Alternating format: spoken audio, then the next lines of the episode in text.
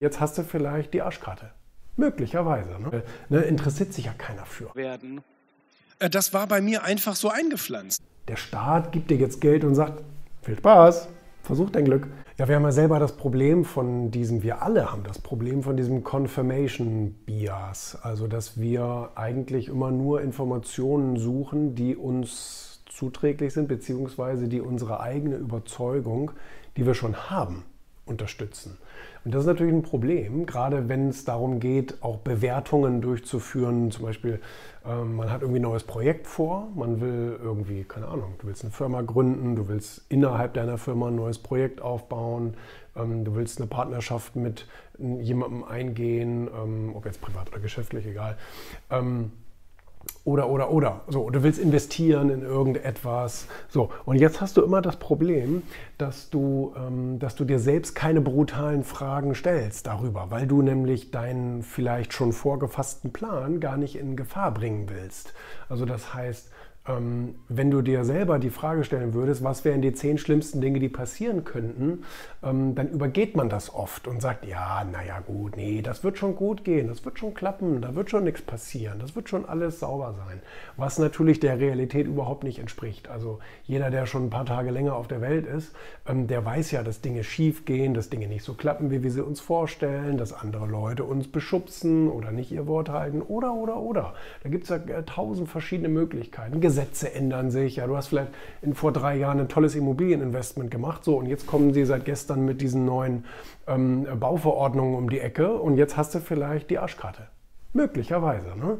Oder jetzt machen sie dieses mit den. Ähm, mit der Grundstücksenteignung in Anführungsstrichen wollen sie dann durchbringen. Ne? Das heißt, wenn du ein Grundstück hast, du, du, du, du hast es aber noch nicht bebaut, so und dann sagen sie, ja, pff, das war's jetzt, ne? her damit. können sie dir das Grundstück wegnehmen, kriegen sie natürlich Geld für, ne? ist klar. Kriegst du dann Ausgleich, wird dir nicht gestohlen, aber dann hast du das Grundstück nicht mehr, so, dann ist dein Bauprojekt im Arsch. Also nein, ähm, es gibt immer Dinge, die sind dann eben, ähm, äh, ich sag mal so ein bisschen unberechenbar. Aber genau damit müssen wir leben. Also was passiert im schlimmsten Fall, wenn, Punkt, Punkt, Punkt. Diese Fragen, diese, diese ehrlichen, vielleicht brutalen Fragen, die muss man sich ja auch selber stellen.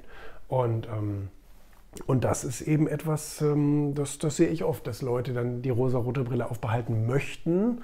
Zu einem gewissen Teil braucht man die, verstehe ich, um den Mut nicht zu verlieren. Auf der anderen Seite muss man trotzdem irgendwie auch so ein bisschen mit der realen Welt in Kontakt treten nicht? und, und äh, damit rechnen. Und das machen viele nicht. Das ist ein Problem.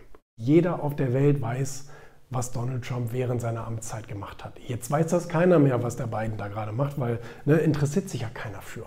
Keiner guckt mehr diese ganzen Debatten und, und Pressebriefings und so weiter und so fort. Ne?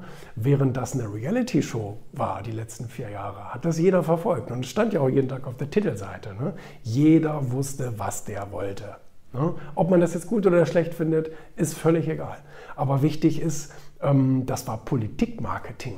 Ja, das war eine richtig, muss man echt sagen, eine transparente, wie sagt man, eine transparente ähm, ein transparentes Umgehen mit den Zielen. Ja? Also ich meine jetzt nicht im Einzelnen. Die einzelnen ähm, Ausgestaltungen waren ja katastrophal teilweise, aber die Botschaften waren sehr klar, sehr deutlich. Und, ähm, und das ist etwas, das, äh, das gibt es natürlich in Deutschland seit langem nicht. Ne? Man muss sagen, das hat der Schröder damals ja gut gemacht mit seiner Agenda 2010. Da reden wir heute noch von. Ja? Ähm, weil das einfach richtig das wurde, das wurde proklamiert, das wurde richtig promotet.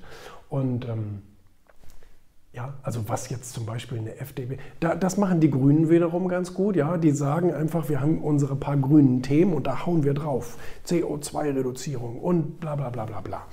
Ähm, dass das alles teilweise sehr realitätsfern ist, ja, ähm, sei mal dahingestellt. Aber zumindest haben sie verstanden, dass sie eine Botschaft raushauen müssen. Und das machen ja die, die alteingesessenen Parteien irgendwie nicht wirklich. Ne? Die reden dann so ein paar von so ein paar ganz allgemeinen Überbegriffen, aber gestalten das nicht aus und, und wiederholen das auch nicht. Und das ist eben, ich meine, das ist Grundkurs Marketing. Ja, eine, eine Botschaft muss wiederholt werden bis zum Erbrechen, damit sie überhaupt beim Konsumenten ankommt. Und ähm, so ist es meiner Meinung nach ja im, im, politischen Marketing auch, dass man seine, seine Forderungen und seine Standpunkte wirklich ganz deutlich kommunizieren muss. Und im besten Fall sind, das, sind die auch so runtergebrochen, dass sie auch jeden was angehen. Also das ist ja auch wichtig, dass sich ja auch jemand angesprochen fühlt. Und selbst wenn es vielleicht ein Thema ist, wo man sagt, hm, ja, weiß ich auch nicht, betrifft mich das, betrifft mich das nicht. Das ist ja die Aufgabe des Marketings, dann auch rauszuarbeiten, warum betrifft dich das und dich das und dich das? Warum betrifft dich das? Und, ähm, und ja, das ist eben so eine, das ist eben so eine Frage, ne, die ich mir stelle. Wann die damit endlich anfangen? Auf dem Land. Also wir haben da so fast so ähnliche Parallelen. Gärtner, du bist auf dem Bauernhof groß geworden. Wie kamst du dann dazu, dass du wirklich gesagt hast, hey, ähm, ich möchte ein Medienunternehmer werden? Äh, das war bei mir einfach so eingepflanzt. Und ich habe auch nie hinterfragt, warum das so ist. Ähm, ich habe natürlich in meiner Kindheit und Jugend auf dem Bauernhof mein Geld verdient da und irgendwie mitgeholfen und angepackt. Aber ähm, habe schon immer so, seitdem ich, ich weiß es nicht, seitdem ich so 12, 13 bin und anständig lesen kann, habe ich mich für Medien interessiert. Und habe also auch schon eben als junger Bengel dann irgendwo im Café gesessen und habe die Financial Times gelesen und, und, und solche Sachen und habe mich einfach dafür interessiert, wie das gemacht wird, was da passiert und dass sich alles so schnell verändert und so weiter. Fand diese, diese, diese Welt so wahnsinnig spannend, wollte dann gerne auch eine berufliche Orientierung dahin finden, habe ich aber so schnell nicht gefunden, habe dann erstmal eine normale kaufmännische Ausbildung gemacht und bin dann also habe mir dann während meiner Ausbildung tatsächlich, da war ich dann 18, 19, 20, habe ich mir nebenbei eine kleine Medienagentur aufgebaut, weil ich habe gedacht, ach Mensch, vielleicht kann ich so irgendwie so als Quereinsteiger in diesen Bereich reingehen, den ich eigentlich liebe und wo ich gerne was machen möchte.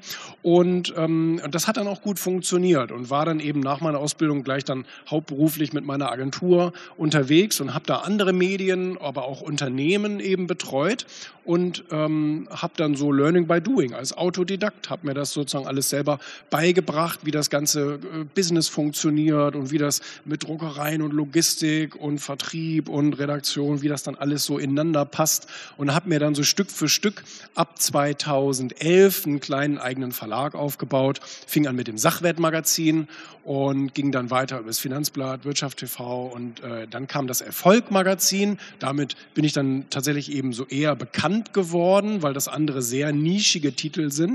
Und ähm, jetzt kam noch das Founders Magazin dazu. Das ist so der Weg. Und durch das Erfolg-Magazin kam auch die Buchgeschichte, dass ich zwei, wann war das überhaupt? 2000 ähm, 18 äh, ne? oder 19 ähm, kam dann, nee 18, kam dann das Buch Erfolg raus. Das war eigentlich nur eine Essenz aus den ganzen Gesprächen, die ich bis dahin dann schon gemacht hatte mit ähm, Wladimir Klitschko und ähm, Jürgen Drews und ähm, äh, wie, wie, heißen sie denn überhaupt alle? Äh, Oliver Kahn und Reinhold Messner und ähm, Dieter Bohlen. Äh, ja, Dieter Bohlen kam dann auch, der ist allerdings nicht in dem Buch mit drin. Ah, okay. Und ähm, Eckhard von Hirschhausen und viele andere, ähm, mit denen ich dann eben über das Thema Erfolg gesprochen hatte und die mir dann tatsächlich auch so ein paar Geheimnisse so über ihren Erfolg berichtet haben. Und das habe ich dann da alles reingeschrieben. Und äh, genau, so, so fing das mit der Buchgeschichte dann an. Also ist es vielleicht ja sozusagen eine Neufassung von Denke nach, werde reich, ja, das kann man so sagen. Napoleon Hill ist natürlich so ein bisschen, dass der auch mit ganz vielen genau. ähm, erfolgreichen Leuten gesprochen hat. Wer kennt das Buch? Denke nach und werde reich. Sehr gut.